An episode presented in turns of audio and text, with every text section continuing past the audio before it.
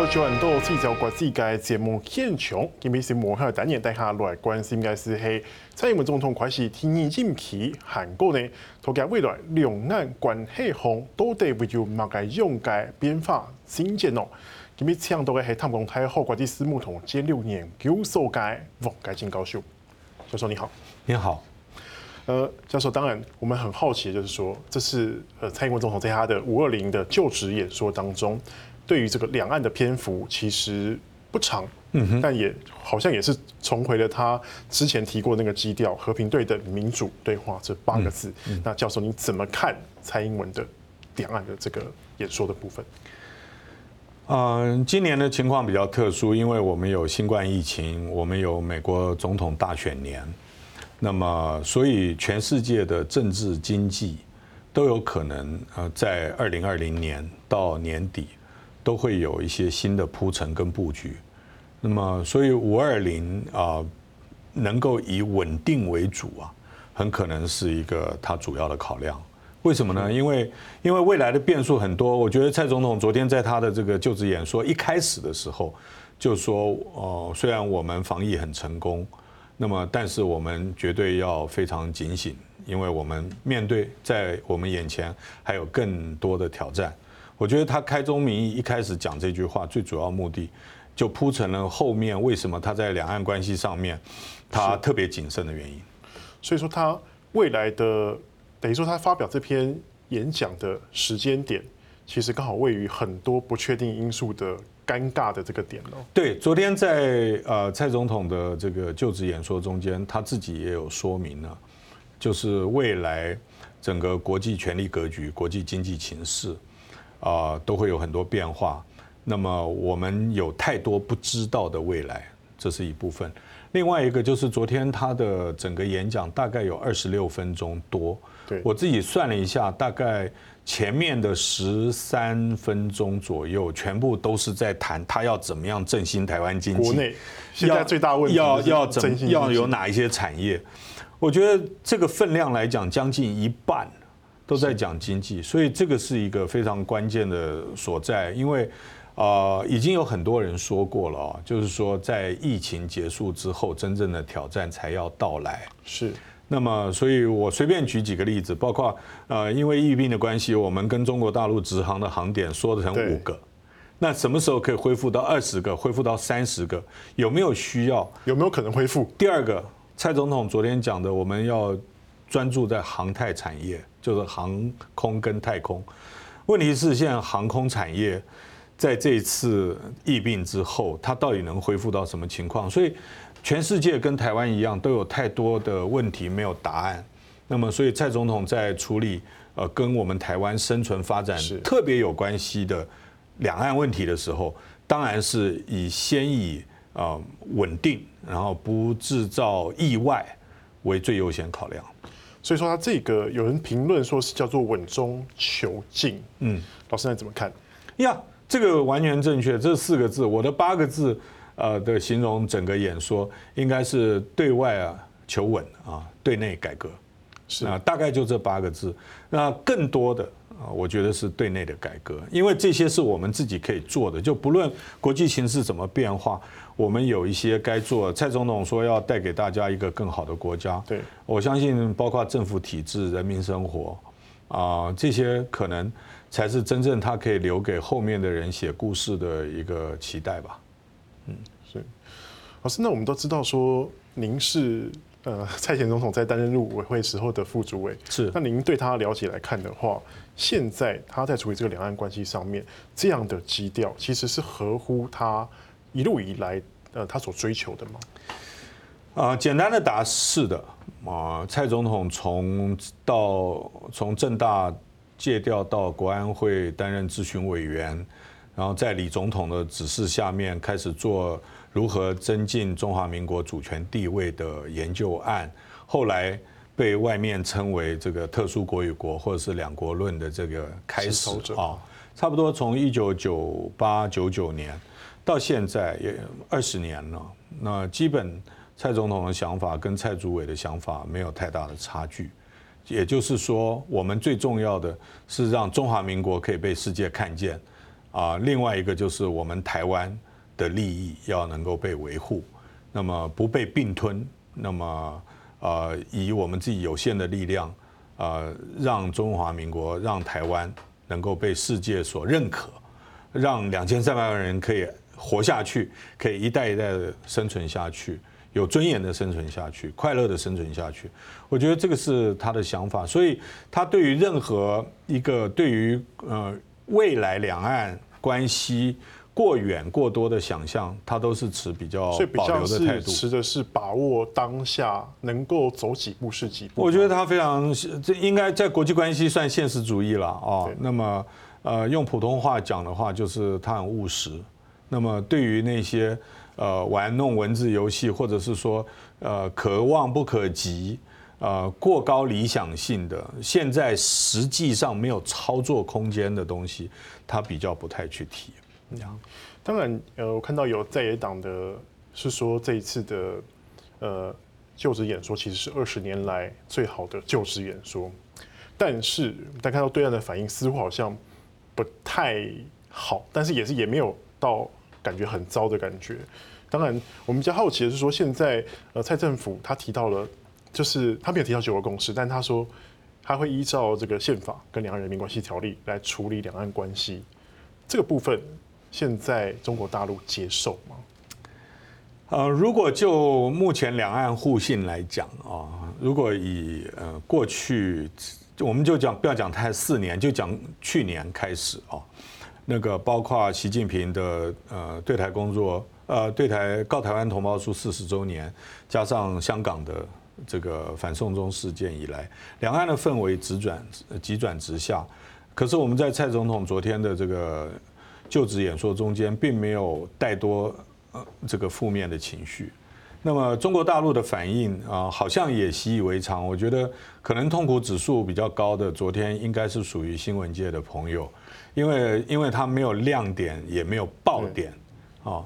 对，啊，所以呃，我觉得可能中国大陆跟蔡总统都面对我们刚刚分析的那个局势，也就是说，现在不是一个掀开新页啊、展现新政策的时间点，这个时间点可能要再往后，因为我们不要忘记，明年中国大陆是共产党建党一百，那么今年要完成全面建成小康社会，让全中国大陆没有一个贫穷线。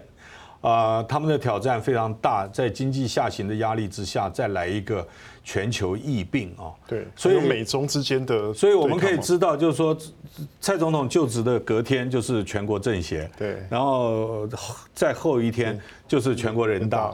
中国大陆，如果我们期待看两岸问题的，可能在未来一个礼拜也会蛮失望的。为什么？因为中国大陆现在要集中火力去救他自己的经济，呃，让他的失业不会。太大的问题，现在我们马上进入六月了，这个大学毕业潮，呃，我们观众朋友呃可能要知道，中国大陆每一年这个大学毕业生啊，八百万投入职场，每个人你就算八成就业，都是都有百分之二十找不到工作的话，都是重大社会问题，所以所以大陆面临的形势也不是很轻松。那么在这种时间点，两岸中间的争执又解决不了问题，呃，有一点多说无益的味道。所以说，等于说，老师你也预测说，包括像是呃两会当中提到两岸的部分，可能也会维持他们自己一直以来的基调，不会有太多的强硬措辞。几个观察点，第一个就是在国台办在两会之前啊，也就在蔡总统就职之前，就已经又推出了一些措施。他不是留在两会的时候来做，是啊。第二个就是两会基本上是我刚刚讲的是内部的，包括通过预算啊等等法法律啊等等这些问题。那么紧接着就是呃，再回到这个疫病，唯一是我们大概逃不掉的，就是如果呃呃。全国人大或者是两会结束之后，不是都有一个国务院总理的中外记者会吗？那个记者会里面一定会有记者举手问两个问题，问台湾。那那那个场合应该就是可能搞不好是唯一的节点。那么至于呃国务院呃台办发言人昨天已经对蔡总统的就职演说回应过了以后，我也不太感觉会在呃人大期间的不同的省市自治区的那个分组座谈中间，习近平会到某一个场合去做一个对台政策的重大讲话，我我也不觉得。嗯嗯。而是你刚才有提到这个疫病的问题哦，当然，这疫病让这次美中台关系有一些微妙的，我自己感觉好像是有一些微妙的变化。但是，呃，美国方面，他就一边的希望能够向中中国来就责嘛。但是我们看到这次蔡总统在这个包括通篇演说当面，并没有这个遵遵循着这美国的脚步向中中国问责。那是不是也代表说，其实呃，蔡英文是向中国大陆当局在释放出某些善意。嗯，与其说蔡总统要借由就职演说向中国大陆释放善意，倒不如说蔡总统心知肚明，身在台湾，作为中华民国领导人，不能不处理两岸关系。也就是说，台美关系不论多近，啊，近也有近的压力啊。如果我们跟美国太近，是变美国等于抓住我们的手不放的时候，要我们一切以美国利益为依归的时候，很可能台湾也会受到一些冲击跟伤害。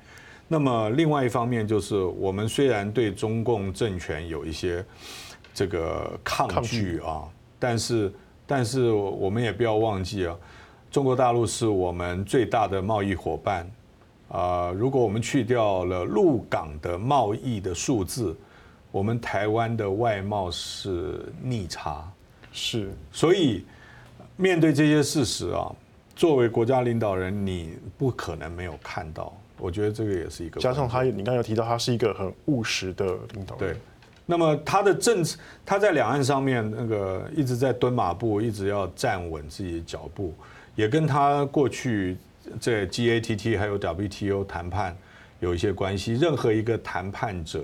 绝对不会在走进谈判室这个房间的时候，就先接受对方所提出来的方案或节奏，然后从那一点开始谈，一定是带着自己的方案进去，然后双方有差距。对，有去过夜市的朋友都知道应该怎么做。好，老师，那我们先休息一下，下半场我们再来聊一聊有关于这个美中台关系的改变。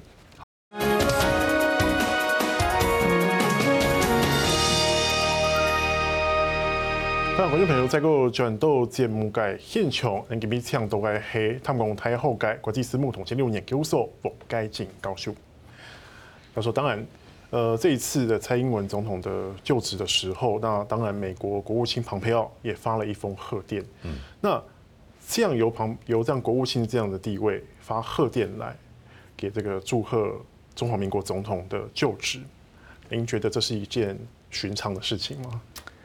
嗯，这样子让我突然一下很难说，因为我自己曾经派驻在美国，在驻美代表处政治组工作，那么对外交事务也关注了几十年哈。啊，我这样分开讲，如果以发贺电的身份来讲，蓬佩奥不是最高的，嗯，是啊，马前总统在的时候两次就职啊，呃，一次是小布希总统，一次是奥巴马总统亲自发的贺电。是，所以就层级来讲，啊，这次国务卿发的贺电就没有什么。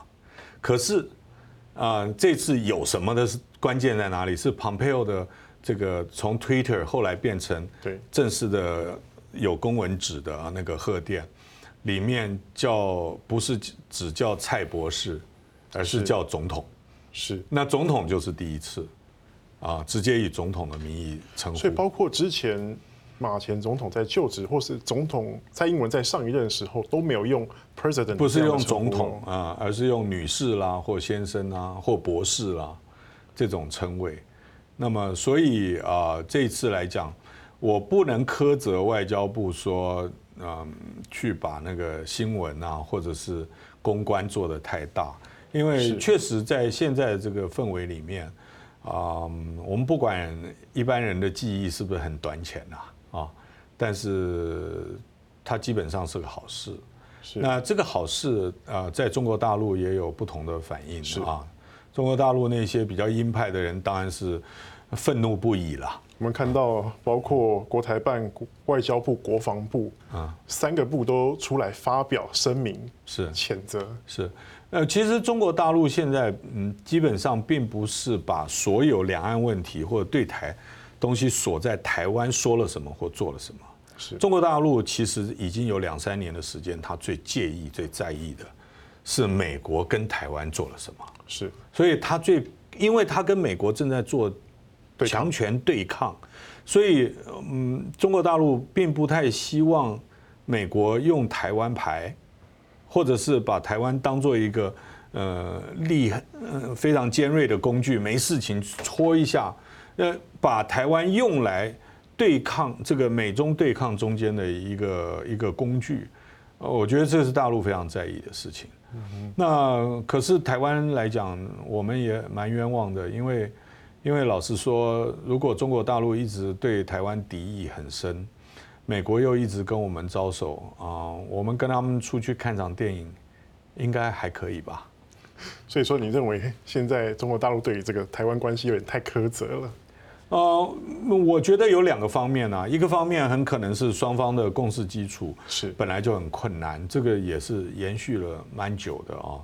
那么你不能，如果中国大陆一直说中华民国已经灭亡，或者是说这个不承认中华民国存在的事实，这个从李登辉总统，我们每一任民选总统，包括蔡总统在内，都讲过，你不能够否认中华民国存在的事实。如果中国大陆不做这一块，换哪一个人做总统都没有办法接受。那现在的情况更特殊的是，因为美中对抗。蔡总统四年前就职的时候，川普不是总统，是，也没有美中贸易战，所以我们从现在的这个 context，就是这个范围啊，再去看这个目前的美中台关系，我们就会啊，原来这个冲突有一些实在是，它必然就会走向这条路。老师，您刚才讲的就有提到美国杂志《外交政策》有评论说，北京正坚定的推动台湾走向独立。他是这样评论的：嗯，如果中国领导人真的渴望和平统一，那么他们就要采取相互尊重的态度。嗯，所以北京的高压对台湾高压，反而是把台湾推向美国的始作俑者。啊，这个其实有相当长一段历史啊。其实台湾有很多现在的民调是认为自己是台湾人，也是中国人的比例啊，大概偏低嘛。对，那么认为自己只是台。台湾人嗯，不是中国人的那个比例就高出来两倍，那这些谁造成的呢？那个我相信北京难辞其咎。今天我们北京自己讲两岸一家亲，对，结果我们在国际社会上面戴的中的帽子，到处走不出去，然后你还说我不存在，那这样子的话，大家当然对大陆的敌意跟反感就会越来越多。那当然也会有一部分人说，那我们这个帽子上面就不要写中了，就改成台了。嗯，那么所以所以中国大陆对台湾是是硬不得软不得啊，但他还是要软硬两手来处理。对，所以他两手都有用，只是说他两岸的差距有的时候不完全是政策的手段而已。他还有一些基本的信仰，比如说台湾人上 WiFi 不会有网管，不会有网络警察，那么的的随意的限制什么关键字，对不对？